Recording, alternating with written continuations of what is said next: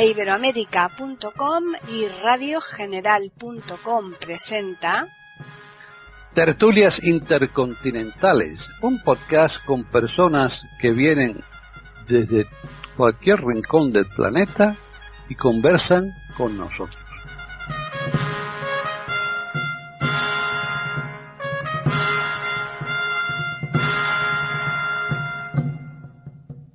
¿Qué tal? Bienvenidos un día más a Tertulias Intercontinentales en iberoamérica.com. Soy Paqui Sánchez Galvarro y hoy reanudamos las tertulias con Antonio Cuellar y además con un tema muy, muy, muy interesante que yo creo que a más de uno mm, les va a recordar rápidamente en cuanto que diga el nombre de el objeto ¿no? de la cosa sobre la que vamos a hablar. Así que vamos primero a saludarle. ¿Qué tal, Antonio?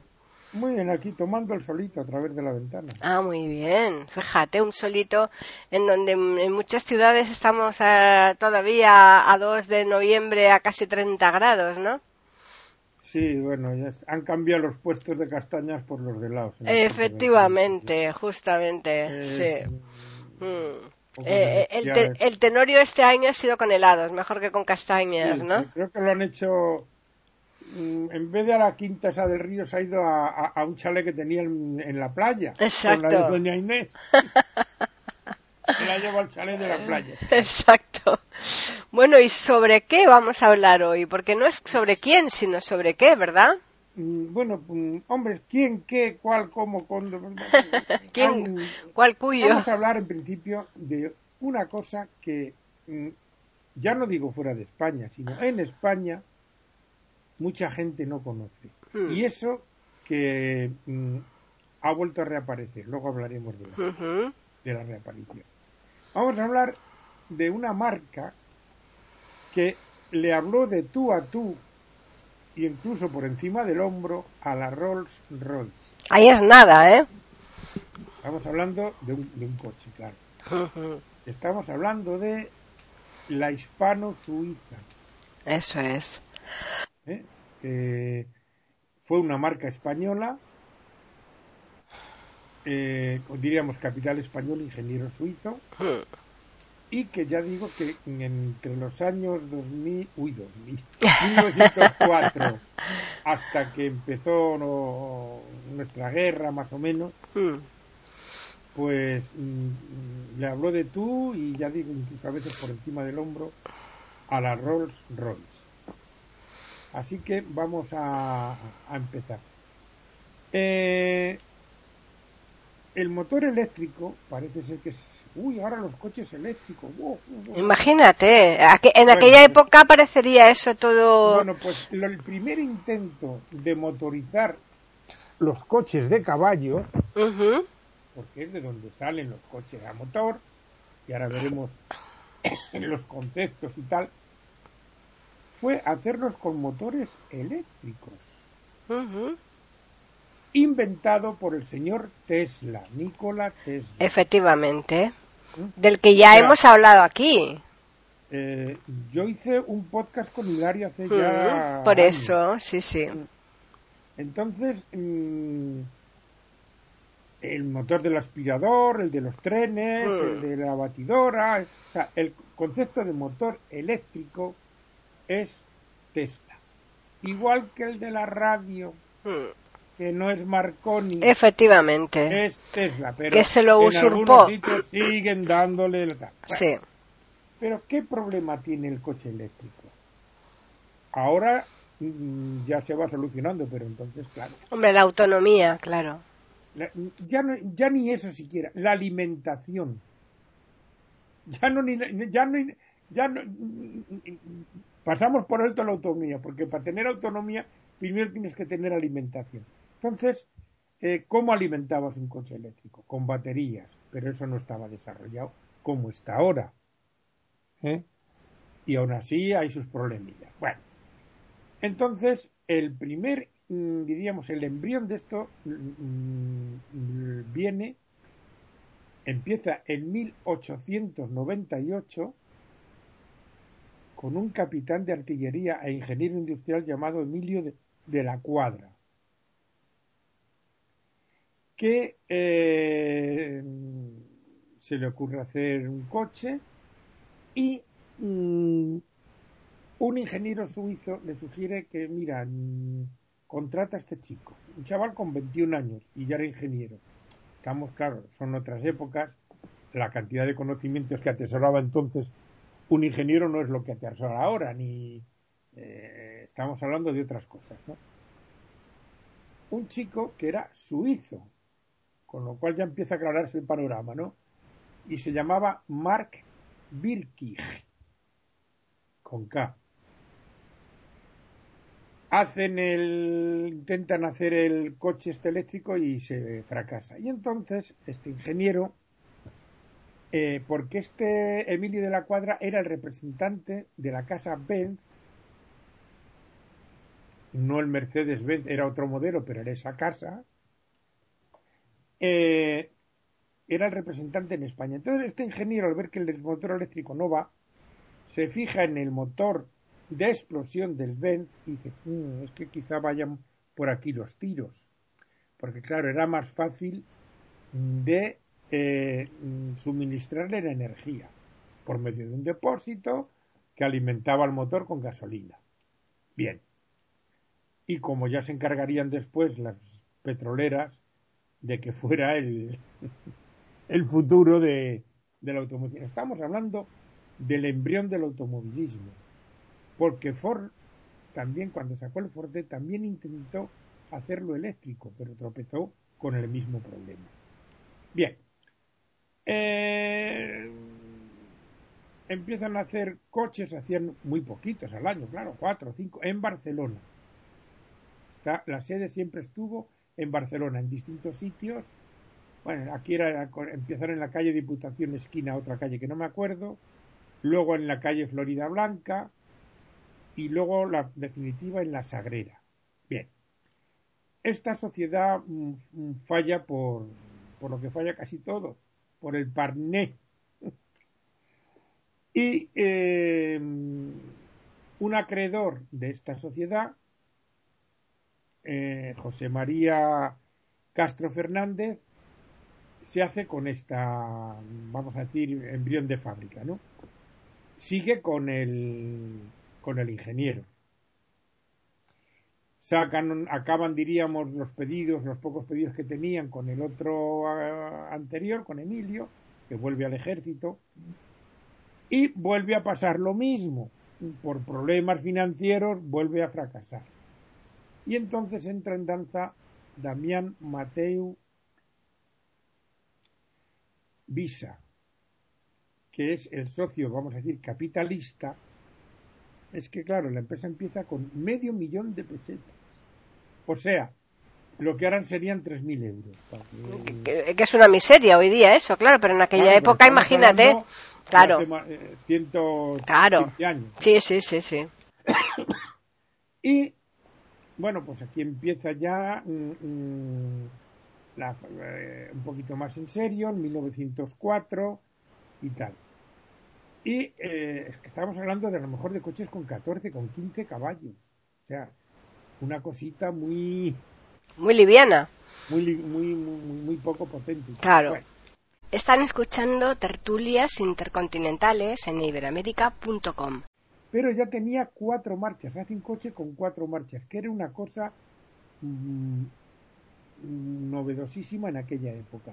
Claro, estamos hablando de cosas de... Joder, pero es que esto Estamos hablando del inicio del automovilismo, hasta tal punto eh, que se hacía lo siguiente, la fábrica hacía el chasis y el motor, diríamos el esqueleto del coche, con el corazón para entenderlo. Pero la carrocería se la encargaban a carroceros, o sea, a los que habían hecho hasta hace cuatro días los coches de caballos. Curioso, ¿eh?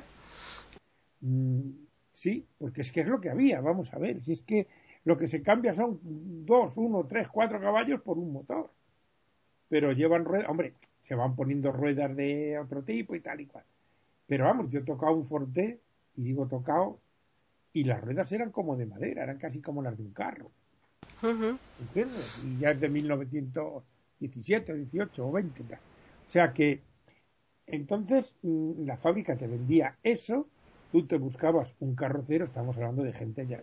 Ya te puedes imaginar quién tenía dinero para eso. Desde luego.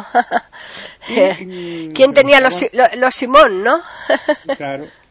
Eh, se buscaban carroceros para hacer la carrocería del coche. Hasta los años 30 el volante iba a la izquierda porque se circulaba por la derecha, por la izquierda. No, el volante iba a la derecha. Eso te iba a decir, yo creo que al revés. Eso es, exacto. ¿Por qué se circulaba por la izquierda? Como los ingleses. ¿Qué, exacto. ¿Por qué se empezó a circular por la izquierda? Por una razón muy simple. Ah, no hablo de los coches a, motor, sino de los carruajes, porque el acelerador lo llevaban en la derecha, el látigo. Entonces, eh, al mover el látigo, lo hacía con la mano derecha, de tal modo que daba hacia la calzada, no hacia la acera, porque a lo mejor al mover el látigo para dar al caballo le cruzabas la cara a un señor que iba por la calle. claro, claro. Entonces, esa es la razón por la que se empezó haciendo esto. Los ingleses siguieron con su historia, el, el resto del mundo cambió. Y mm, ya te digo, hasta 1930 y tantos no pasó el volante a la izquierda como conocemos ahora. Eh, empiezan a hacer coches y bueno, pues van teniendo una aceptación terrible y, va prosperando la cosa. En 1910 eh, montan una fábrica en Francia, o sea, al revés de lo que tenemos ahora, que la Renault, la casa matriz, o la Peugeot, casa matriz, monta una sucursal en España. Efectivamente. al revés. Hmm. Lo, montan cerca de París. Y bueno, pues al, diríamos al ser una sociedad más rica, eh, más centrada en Europa, más, pues eh, tiene mayor facilidad de materias primas, de exportación y tal. Y mm, va funcionando muy bien y van teniendo coches de de más potencia, con más prestaciones y tal. Cuando digo esto de la carrocería de los coches, yo tengo, porque a mí este tema me gusta mucho, y tengo una colección de coches de distintas épocas. Por cierto, hace poco adquirí un hispano-suiza, de un tamaño de unos 10 centímetros, la escala que llaman 0,43 mm, mm, o por ahí y que sale en una película de James Bond, por cierto. Y mm, pues estos coches empiezan a, tener fama, a tener en el salón de París y tal, y ya digo, empieza la gente a, Ah, lo que iba a decir, es que se me ha ido. Y tengo una reproducción de un coche que si yo le quito las ruedas y el motor, o sea, el morro, que hemos llamado toda la vida el morro, es una auténtica diligencia. O sea, ¿os imagináis una diligencia de esas del oeste? Claro, claro. Mm. Le, quitáis los caballos, le ponéis la parte del motor, lo que se llama el morro. Mm. ¿Eh? Y así es el coche. Claro. Tú coleccionas coches a escala y hay otros que los coleccionan mm, auténticos. Eh, la, eh, la, diferencia es grande, ¿eh, Antonio? Bueno, yo es por no presumir. Efectivamente. sí, Leónidas por ejemplo. Claro, claro. Bueno, y un compañero nuestro de colegio llega a tener una pequeña colección. ¿De, coches auténticos? De coches antiguos, sí, sí. Ah, no. Ah, fíjate. El curso, además. Bueno. O sea que, bueno, tenía tres o cuatro, claro. No, claro, claro. bueno, pues esta es la fama de esto que el rey Alfonso XIII, que era muy aficionado a este tema, pues mm, mete baza, compraciones y tal, y hacen un coche con su nombre, claro. Este coche, mm, esta marca, compite ya en mm, carreras de coches. que ya empezaban. ¿Eh? Ya empezaban. Y gana. Y empieza a adquirir fama y tal. Entonces, en 1810, como he dicho, montan una fábrica cerca de París, la Société Française eh, de, coches y tal, y empieza a producir, llega un momento en que produce más que, la nuestra, claro, porque, eh, bueno, pues más medios y tal. Se traslada durante unos meses el ingeniero Mark Birki allí para montar el asunto y tal. La fábrica va muy bien y todo va de maravilla, pero ¿qué pasa en el 14? Pues nada, con la guerra se nos viene a todo abajo. Claro. A todo esto, en España, esta fábrica de Barcelona empieza a fabricar motores, por ejemplo, le piden los prácticos del puerto de Barcelona que haga motores para barcos. Para los y hace para barcos pequeños, claro, o sea, no estamos hablando de estamos hablando de lo que utilizan los prácticos, remolcadores y cosas de este tipo, y para embarcaciones deportivas también. Y lo que hacía, lo que hicieron también eh, fue mm, con otras sociedades, por ejemplo, eh, que querían tener unas líneas de autobuses, pues diríamos, ellos ponían la parte eh, del chasis y el motor, la, la sociedad que quería montar la, la, compañía que quería montar su flota de autobuses ponía el capital y la carrocería y eran sociedad hasta que diríamos pagaban el, coste de la de la parte mecánica y del chasis. Y luego ya se deshacía la, la sociedad no y así empezaron muchas compañías de autobuses de aquí de España hicieron también para camiones y tal como digo pues el rey Alfonso XIII le gusta mucho el tema y llegan a hacer un coche con su nombre, claro, como no podía ser de otra manera. Bueno, empieza la guerra. Y claro, mm, la fábrica que se había puesto en otro lugar de París, cerca de París, que había cambiado de la primera sede a una segunda sede, llamada de eh, eh, Bois de Colum, o sea, el bosque de las palomas, cerca de París, pues tiene que empezar a fabricar material bélico. Y entonces le cae a España el marrón, por decirlo de alguna manera, o la suerte de seguir fabricando para los para el resto del mundo y tal, y para eh, los países en conflicto, aliados, claro. ¿Qué ocurre? Que no da abasto. Entonces tiene que vender licencias a eh, Inglaterra, Estados Unidos, eh, Rusia, eh, Checoslovaquia, me parece. O sea, tiene que diversificar porque aquí no dan abasto. Y se dedican a hacer motores de aviones, como la Rolls Royce, que mucha gente no lo sabe, pero los motores de muchos aviones son Rolls Royce. Ahí, ahí abarcaron mucho igual que le tocó hacer a la hispano-suiza durante estos años. Y ya, claro, dijo, uy, qué bien, ya, pues otro negocio. Y ya sigue haciéndolo, ¿no? Y se dieron cuenta que eran unos motores muy buenos, muy buenos. Acaba la guerra y en los años 20 Francia, que ve que la fábrica se ha forrado, se inventa un impuesto porque dice, o sea, dice, habéis ganado mucho dinero tenéis que pagar. Y claro, el, el socio español dice, no, no, esto es una empresa española y no paga impuestos en Francia.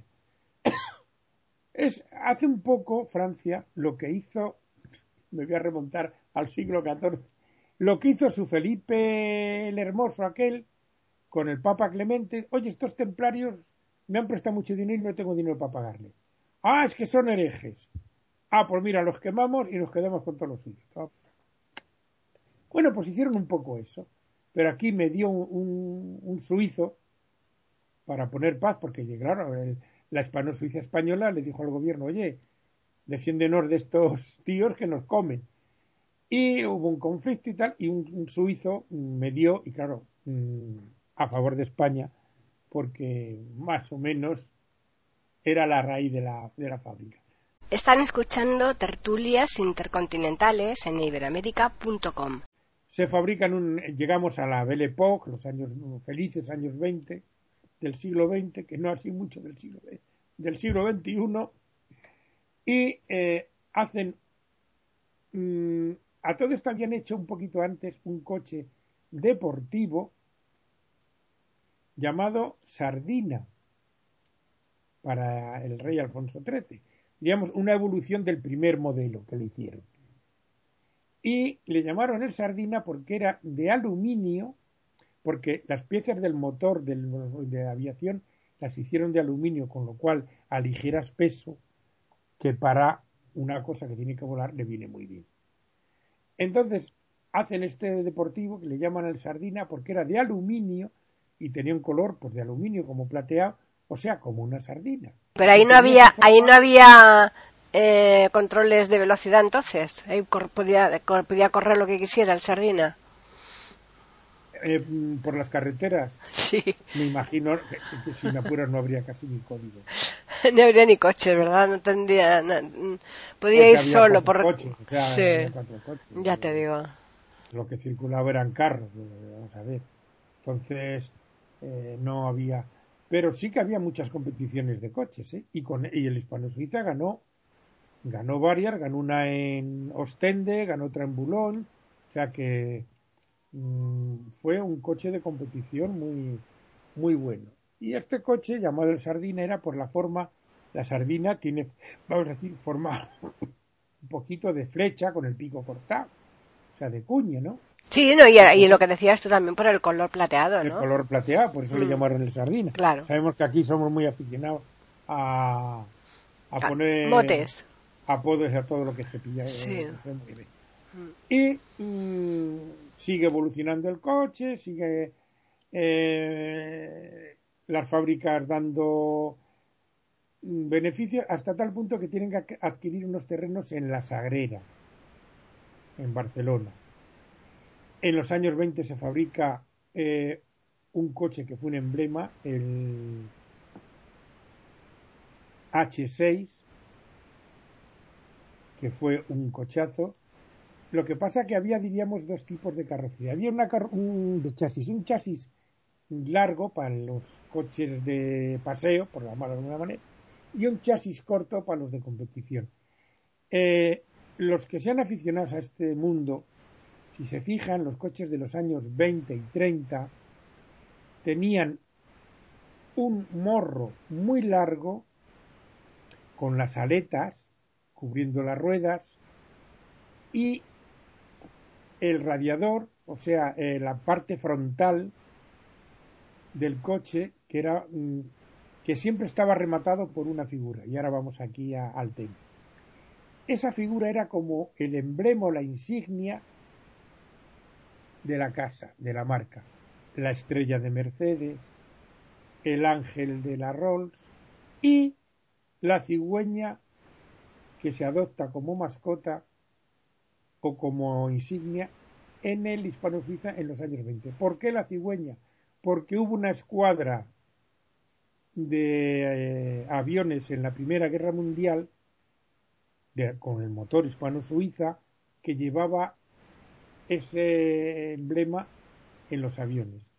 Y en homenaje a un héroe que murió en, esas batallas aéreas, pues cogen la cigüeña, que es el distintivo. Ya digo que los que seáis aficionados a, si os fijáis en ese tipo de coche, que ese tipo de, diseño llega hasta los años 40, pues mm, el, radiador, que es, lo, lo, que diríamos está entre las dos aletas de adelante, eh, lo que remata el morro, lo que cierra el morro, por donde entra el aire para refrigerar y tal. Arriba, que tiene forma, vamos a decir, como de capilla, por decirlo de alguna manera, ¿no? Y arriba está rematado por una figura, que es la insignia de cada marca. Eh, sigue prosperando la marca, sigue llegan a hacer coches que cogían 150 kilómetros. Fíjate, qué maravilla, ¿no? En aquella época, eso sería, vamos. Pero con motores de seis cilindros, de silenciosos. Eh, o sea, estamos hablando de cosas que ahora nos parecen normalitas, pero que claro. Hombre, en aquella época era todo era hazaña, vamos. Y la hispano-suiza en esa época inventa lo que se llama el servofreno. ¿Qué es eso? Pues eso es un mecanismo que mm, vamos a poner un ejemplo muy, muy, muy tonto y muy bajo. Tú pisas el freno, accionas una palanca que mm, eh, hace que una superficie contacte con la rueda y la pare. Entonces, el servofreno lo que hace es que una respuesta más rápida y con menos fuerza de tu pie para que eso ocurra. No sé si me he explicado. Es un mecanismo de ayuda al frenado del coche. Con menos esfuerzo del pie, transmite mucha más potencia al mecanismo de frenado. Eso empezaron a tener los coches de serie en los años 60 y 70. Por ejemplo, el 600 no lo tenía. Ya. Y el 124 creo que tampoco. O sea, lo tenían coches de más empaque. En los años 60 y 70. Estamos hablando de los años 20, 30. Fíjate. O sea, que es que, eh, bueno, pues cosas, lo que pasa es claro, esto era para cuatro, ¿no? Evidentemente, para cuatro magnates que se lo podían permitir. Pues hablando de magnates, eh, claro, mm, eh, el rey llegó a tener el 8% de acciones, ¿no? Como tres. Y esto pues hizo que las demás realezas dijeran, bueno, a lo mejor este coche y tal. Bueno, pues vamos a dar una lista de los indigentes que tuvieron acceso a estos coches. Aparte de nuestro Alfonso XIII, claro, pues Gustavo de Suecia, Carlos de Rumanía, que era rey, eh, estamos hablando años 20-30, todavía Rumanía no estaba bajo la égida de Moscú. El rey de Afganistán, el de Egipto, y luego otros personajes, por ejemplo, Lord Mountbatten, un inglés con una hispano-suiza, supongo que tendrían roles también, porque si no, probablemente le echarían de la isla, pero bueno, porque los ingleses son como si fueran muy ingleses. Eh, otro muerto de hambre, Guggenheim, por ejemplo, Guggenheim, Vanderbilt, André Citroën, eh, bueno, como veis. Casi, casi que no tenían para finalizar el mes, ¿no? Claro, esta gente tenía que mirar bueno, pues mm, a esos niveles se movía esto. Llega la República en 1931. Y claro, mm, esta marca estaba muy asociada a la corona, porque como he comentado antes, estaba el rey tuvo tenía acciones y tal. Eh, mm, claro, la República entra con otros aires más, diríamos, populares, por llamarlo de alguna manera. Y de entrada le hacen cambiar a la marca la bandera. Eh, la republicana es roja, amarilla y morada, y la que existe ahora es roja, amarilla y roja. Están escuchando tertulias intercontinentales en iberamérica.com. Eh, siguen fabricando y tal, pero tiene más dificultades y eh, se deja de fabricar en, los 30 el famoso H6 que estuvo 15 años fabricándose. Total nada, ya era, ¿eh? Ya era. Y eh, ya digo, pues claro, era un coche muy burgués, vamos a llamarlo así. no concordaba mucho con la ideología republicana ya sabemos que a veces confundimos cosas, como ocurre muchas veces, mezclamos churras, medinas, y mm, al albur de ciertas ideas y de ciertas cosas, pues a veces se cometen muchas tropelías. De un signo y de otro, me da igual. Y bueno, pues empieza nuestra guerra y se acaba la cuestión. El ingeniero que, o sea, el dueño de entonces, porque había fallecido el, el Mateu, el, creador, Daniel Mateu, pues eh, intenta huir de España le cogen en la frontera francesa, pero mediando, se llamaba Miguel, el, sucesor de, la familia. Eh, Miguel Mateu.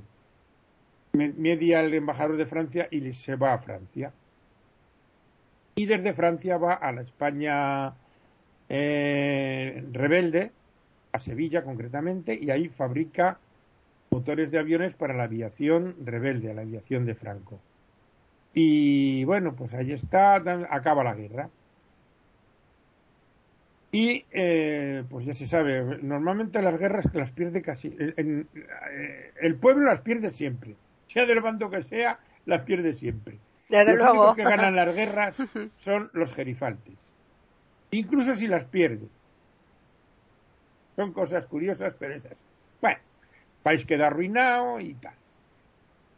Y mm, Daniel Mateu vuelve, eh, la hispano-suiza intenta fabricar cosas y tal, bueno, y lo que hace falta en ese momento es pues camiones y bueno, y también les da por fabricar un cañón, se conoce que no habíamos quedado contentos y claro, ha, empezado la otra guerra, está cuidado. O sea que eh, acaba la nuestra y a los cinco meses empieza la otra, la mundial. Bueno, pues mm, el caso es que se siguen fabricando algún coche que otro, que no tienen salida porque la gente no tiene para comer, no va a comprar un coche. Y lo que se centran un poquito en lo, que quedaba del hispano es en fabricar camiones y material pesado, o sea, maquinaria, para intentar reindustrializar este país. Claro, se había quedado en la ruina. Y se hace un camión, el, 66G, que es el embrión de lo que vendrá después. Total, que esta fábrica mm, desaparece como tal y bueno, pues aquí quedamos, diríamos, queda abierta otro programa o queda abierto otro programa que como ave fénix resurge de las cenizas de esta marca. Pero esta marca como tal, como la hispano-suiza, muere aquí. Y esta es la historia de un coche español que marcó una época y que por las guerras de las narices pero bueno, lo, lo, bonito de esto es que no hemos aprendido y seguimos con las guerras, que por cierto hacen ricos a muchos. Es una pena, desde luego. A lo mejor por eso las hay. Pues sí. Vamos a dejarlo. Pues sí. Bueno, pues yo creo que vamos a darles a los oyentes los medios que tienen para que se pongan en contacto con nosotros, que por un lado es el correo tertulias arroba e y por otro el Twitter e iberoamérica con las iniciales EI y la A de América en mayúsculas. Ya ha dicho Antonio que esto requiere una segunda parte y será la próxima semana la que la abordemos y que después, por supuesto, se la ofrezcamos a todos nuestros oyentes. Así que agradecerles, como siempre, la atención que nos prestan y ya emplazarles para que regresen el próximo lunes aquí a iberoamérica.com y nosotros les tendremos preparada una nueva tertulia intercontinental.